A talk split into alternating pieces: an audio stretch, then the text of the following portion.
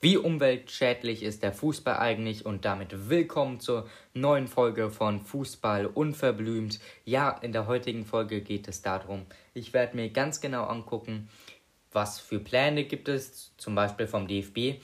Gibt es vielleicht schon Vereine, die schon klimaneutral sind? Ich werde das Ganze kritisch unter die Lupe nehmen. Ich werde mir angucken, wo wird denn der meiste Ausstoß von CO2 verursacht wie könnte man gewisse Dinge ändern daran. Und es geht auch um die UN, ja, um die Vereinten Nationen, um zu wissen, warum es um die Vereinten Nationen geht. Hört euch diese Folge an. Jetzt geht's los mit Fußball unverblümt.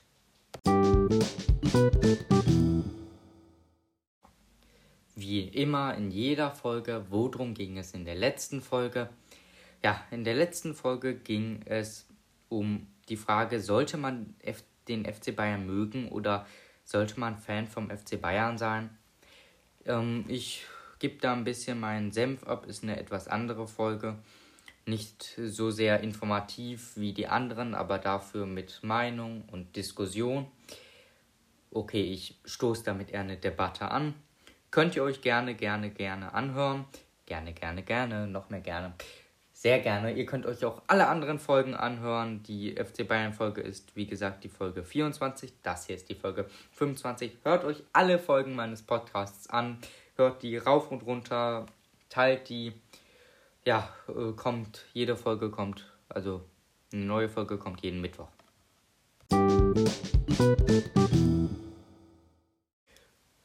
Gut, um die Folge zu beginnen, wie geht es? Also wie klimaschädlich ist Fußball ist ja die Frage und als erstes berichte ich euch vom ersten FSV Mainz 05, denn die haben ähm, laut eigenen Angaben sind sie der erste klimaneutrale Verein der Bundesliga. Ja, sie schreiben auf ihrer Website, Zitat, wir sind seit dem 14. Oktober 2010 erster klimaneutraler Verein der Fußball-Bundesliga. Mit Unterstützung von Partnern hat Mainz 05 damit den Maßstab in Sachen Klimaschutz im Profisport gesetzt. Zitat Ende. Es ist eben das Ziel, die CO2-Emissionen zu senken.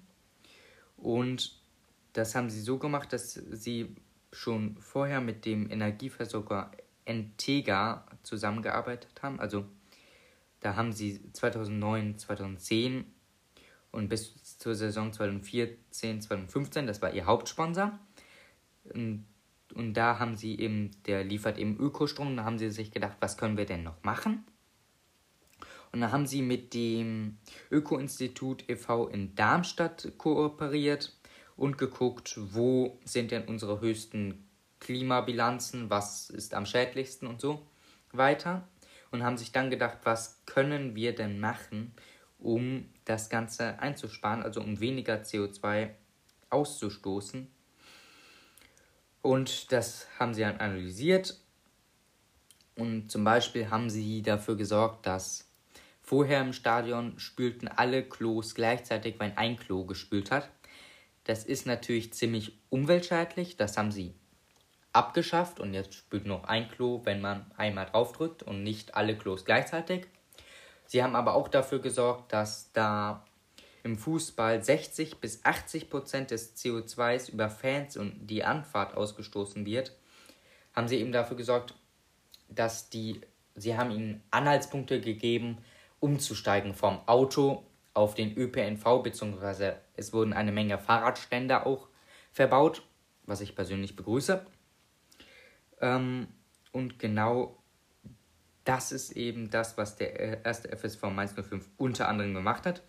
Sie haben noch ein bisschen mehr gemacht, zum Beispiel komprimieren sie noch ähm, CO2 über ein Projekt in Afrika, wenn ich mich nicht irre. Und natürlich, wie immer, ich stelle euch alles in die Folgenbeschreibung, falls ihr alle Quellen nochmal nachlesen wollt. Jedenfalls, das sagt der erste FSV Mainz 05 zu seiner Klimaneutralität und sie geben an, sie sind, sind der erste klimaneutrale Verein der Bundesliga. Ja, Was machen denn noch andere Vereine in der Bundesliga, um klimaneutral oder wenigstens CO2 zu komprimieren oder wenigstens ein bisschen für die Umwelt zu tun? Das ist nicht nur Mainz 05, sondern zum Beispiel auch der SC Freiburg, der auf seinem Stadion doch eine Solaranlage verbaut hat. Und Werder Bremen gesellten sich auch dazu. Mainz 05 ist eben, wie gesagt, der erste klimaneutrale Verein. Der FC Augsburg erklärte zumindest Stadion, sein Stadion für klimaneutral. Ist ja auch schon mal was. Die TSG Hoffenheim hat ähm, die Anreise von Spielern und Schiedsrichtern komprimiert, also das CO2, was da ausgestoßen wird, komprimieren sie. Und es gründete sich im Sommer 2019 in Anlehnung an Fridays for Future die Gruppe Sports for Future der um, unter anderem Werder Bremen, Hoffenheim und der FC St. Pauli zugehören. Und ihr Sinn und Zweck ist allerdings recht vage formuliert, was bedeutet, es ist eher ein bisschen so in Richtung Greenwashing. Außerdem darf man eben nicht das Engagement im Fußball so unglaublich super nehmen, sondern eher auch mal kritisieren. Denn auch Vereine wie VfL Wolfsburg dessen bekanntlicher Sponsor der VW ist. VW, ein Autohersteller, Automobile, Entschuldigung für diese uralte Aussprache, sind einer der größten Klimakiller in der, ja, in, in der gesamten Statistik, wie wir wissen. Das ist eher dann Greenwashing, ein bisschen so das Image grün machen versuchen, aber man sollte es ihnen nicht ver wären, wenigstens es zu versuchen.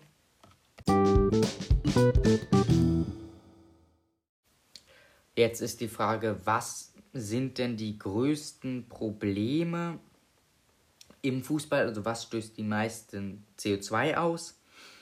Wie gesagt, 60 bis 80 Prozent ähm, des CO2s kommen von der Anreise der Fans. Gleichzeitig dieses immer hin und her fliegen der Verein, eine Verein fliegt nach Türkei zur Champions League und in der nächsten Woche sind sie dann in Madrid.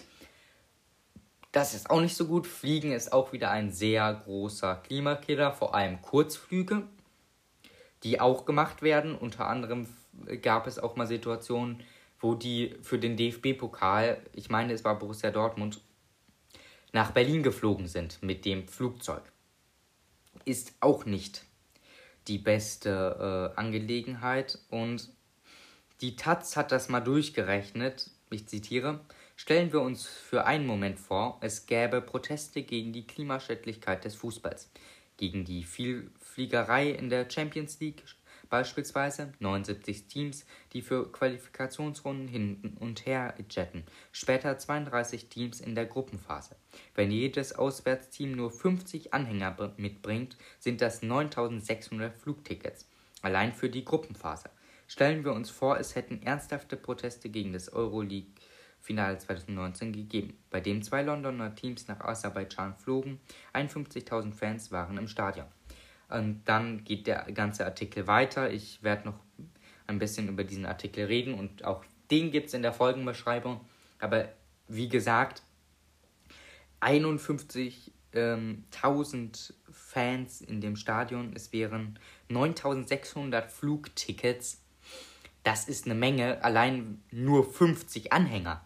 Normalerweise sind es, ich würde mal schätzen, 1000 bei Gastflügen äh, Gaststadien oder ein bisschen darunter. Mit den genauen Zahlen kenne ich mich jetzt auch nicht aus.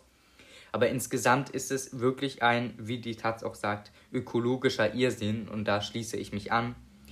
Die FIFA hat die CO2-Emissionen am Beispiel der Männer-WM in Russland ausgerechnet. Das Ergebnis 2.167.118 Tonnen CO2 wurden ausgestoßen. Bei einer einzigen WM. Das muss man sich mal vorstellen. Davon 73% durch Mobilität.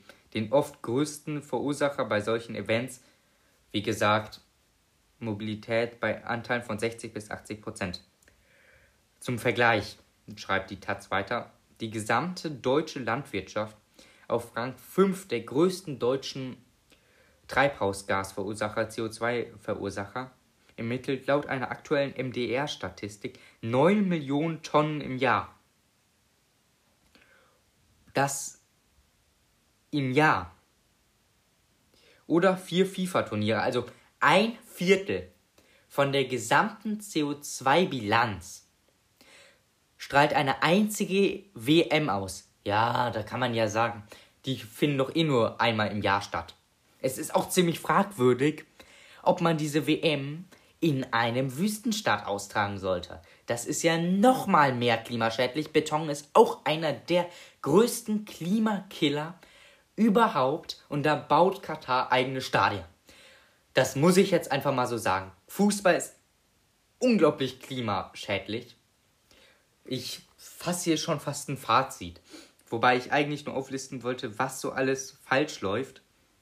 Aber das ist ja unglaublich. Also ich bin überrascht, obwohl ich mir das schon vor ein paar Tagen durchgelesen habe und recherchiert habe. Ich bin jetzt nochmal überrascht. Ja, also unglaublich klimaschädlich ist das Ganze, der Fußball. Das muss man schon sagen. Aber jetzt nächstes Segment. Was sagt der DFB dazu?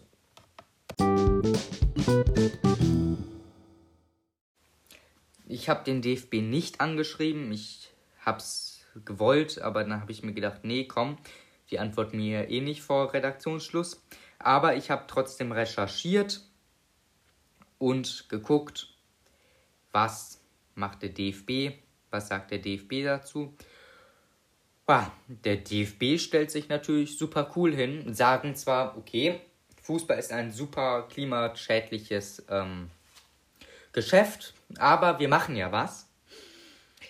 Ja, was macht ähm, der DFB so?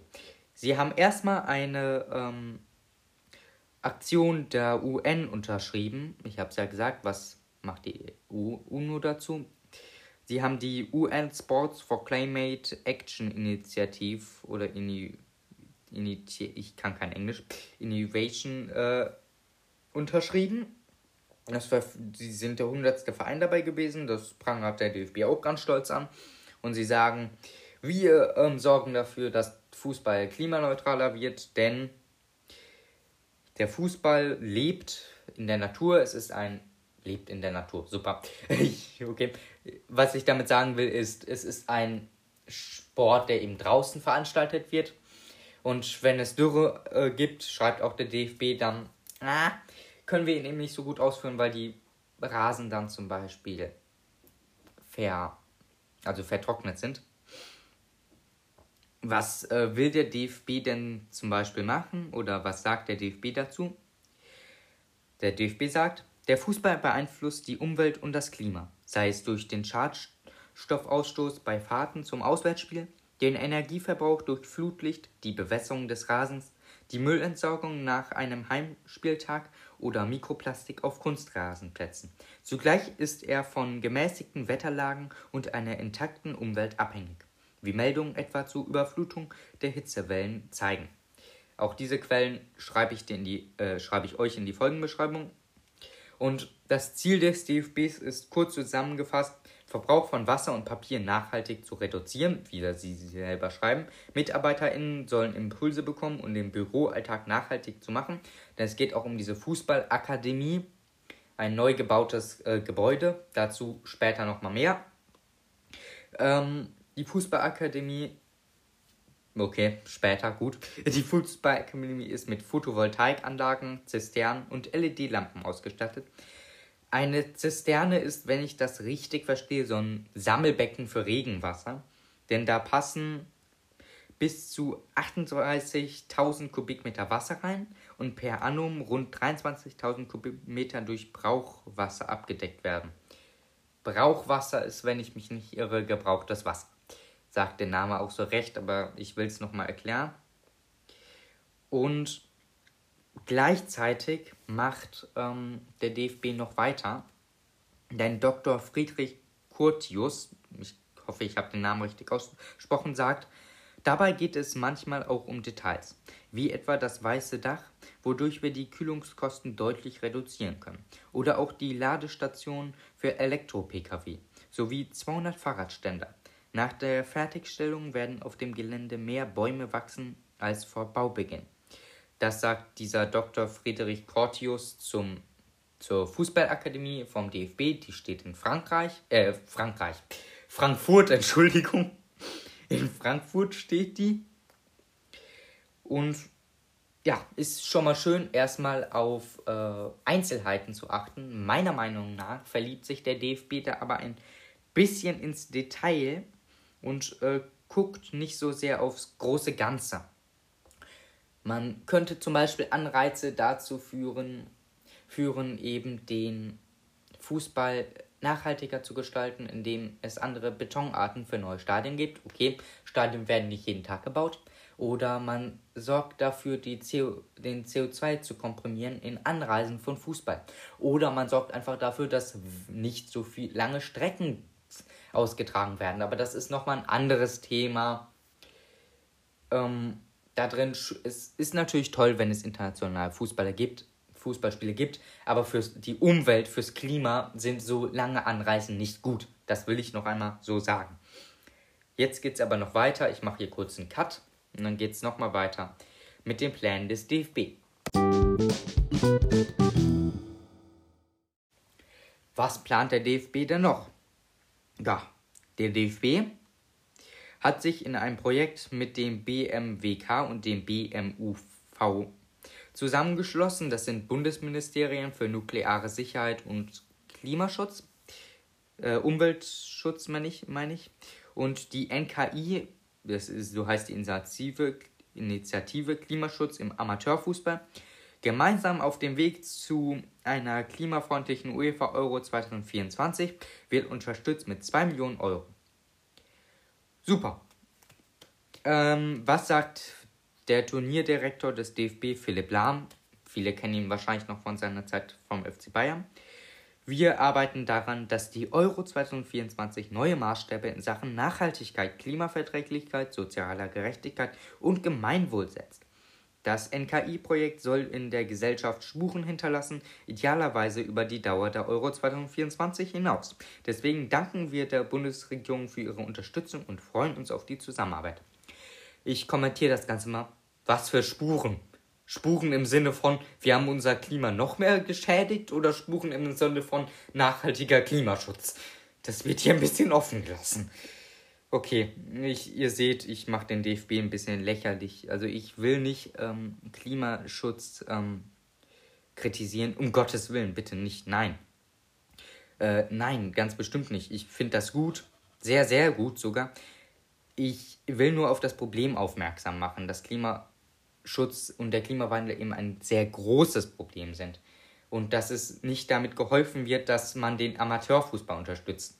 Vor allem Sie wollen den Amateurfußball, also Sie wollen, wenn ich das jetzt richtig verstanden habe, soll die Euro 2024 umweltfreundlich sein und das zu, um das zu erreichen, unterstützt der DFB Amateurvereine?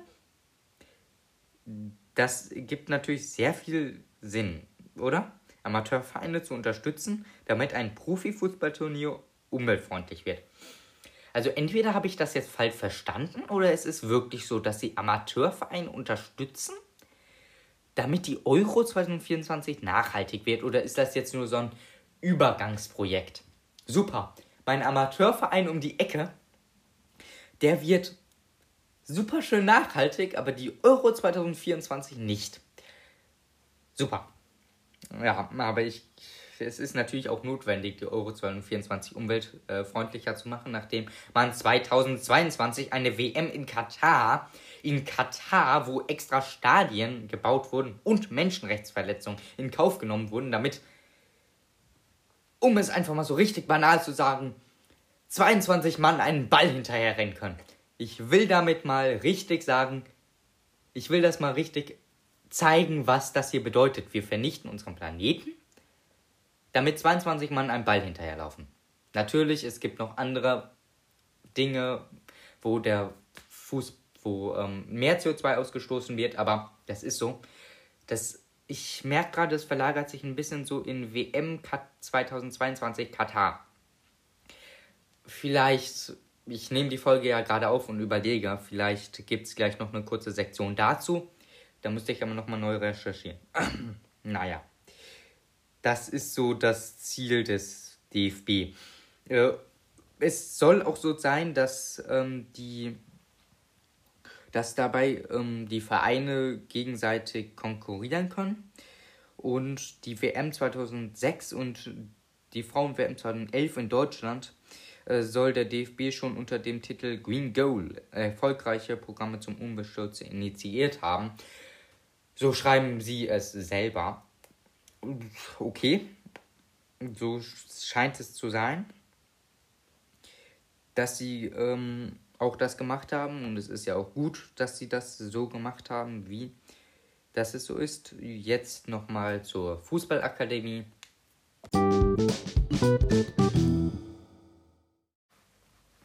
Ja, die DFB Fußballakademie ist in Frankfurt gebaut oder wird gebaut und die ist auf einer ehemaligen Fußball, auf einer ehemaligen Sport, Pferde, Pferderennbahn gebaut worden und ihr habt schon gehört, angeblich sollen mehr Bäume gepflanzt sein als vor Baubeginn. Und, ähm, und es soll super umweltfreundlich sein da soll eben die Zukunft des Fußballs geschaffen werden. Ihr äh, habt es schon gehört, ich habe es ja schon mal zitiert, ich sage es nochmal.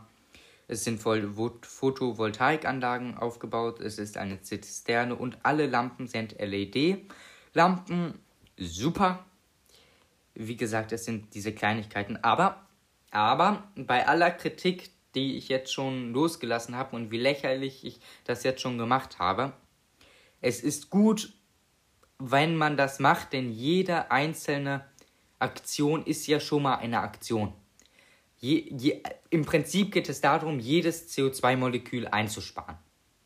Und deswegen ist es auch gut, dass es diese LED-Lampen gibt. Oder wie der DFB auch geschrieben hat, man seine Schuhe, Fußballschuhe mit Regenwasser putzt. Es bringt im Einzelnen nur wenig. Es werden ein paar Moleküle angereichert. Äh, angereichert, weniger ähm, gemacht, nicht angereichert.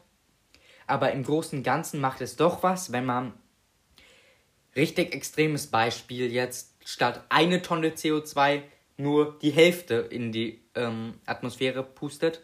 Denn CO2 ist ein sehr ein Treibhausmolekül, das bleibt ziemlich lange in der Atmosphäre. Das ist das Problem hierbei. Aber ich glaube, ich brauche nicht noch mehr über den Klimawandel zu reden. Ich glaube, jeder, der sich diese Folge anhört, der weiß, worum es geht. Worum es, was der Klimawandel ist. Äh, falls nicht, Ihr könnt euch Terra X Slash und Co. Äh, auf YouTube ansehen. Gebt einfach Terra X Slash und Co. und dann noch Klimaschutz oder Klimawandel ein. Da kommen eine Menge Ergebnisse dazu. Ideen, was genau es ist und so weiter. Auch zur Frage, haben wir die Klimakrise verpennt und so weiter, weil wir wussten schon in den 1970ern, dass es so ist. Ja, so ist das. Und das habe ich eben jetzt zur Fußballakademie gesagt. Ich verirre mich ein bisschen im Klimawandel.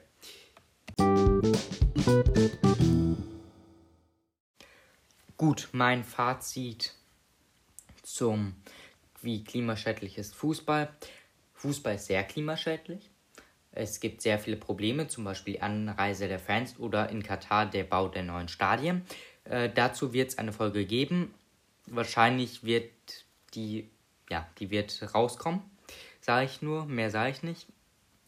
Ähm, dann ist zu sagen, dass es zwar eine Menge Möglichkeiten gibt und auch eine Menge Ambition, auch vom DFB her, nur wird hier teilweise sehr aufs Kleine geachtet und weniger auf die großen Dinge wie Anreise und eine grundlegende Änderung des äh, Fußballs, um ihn klimafreundlicher zu machen, um weniger zum Klimawandel beizutragen. Trotzdem gibt es Ambitionen, das will ich hier noch, noch einmal sagen.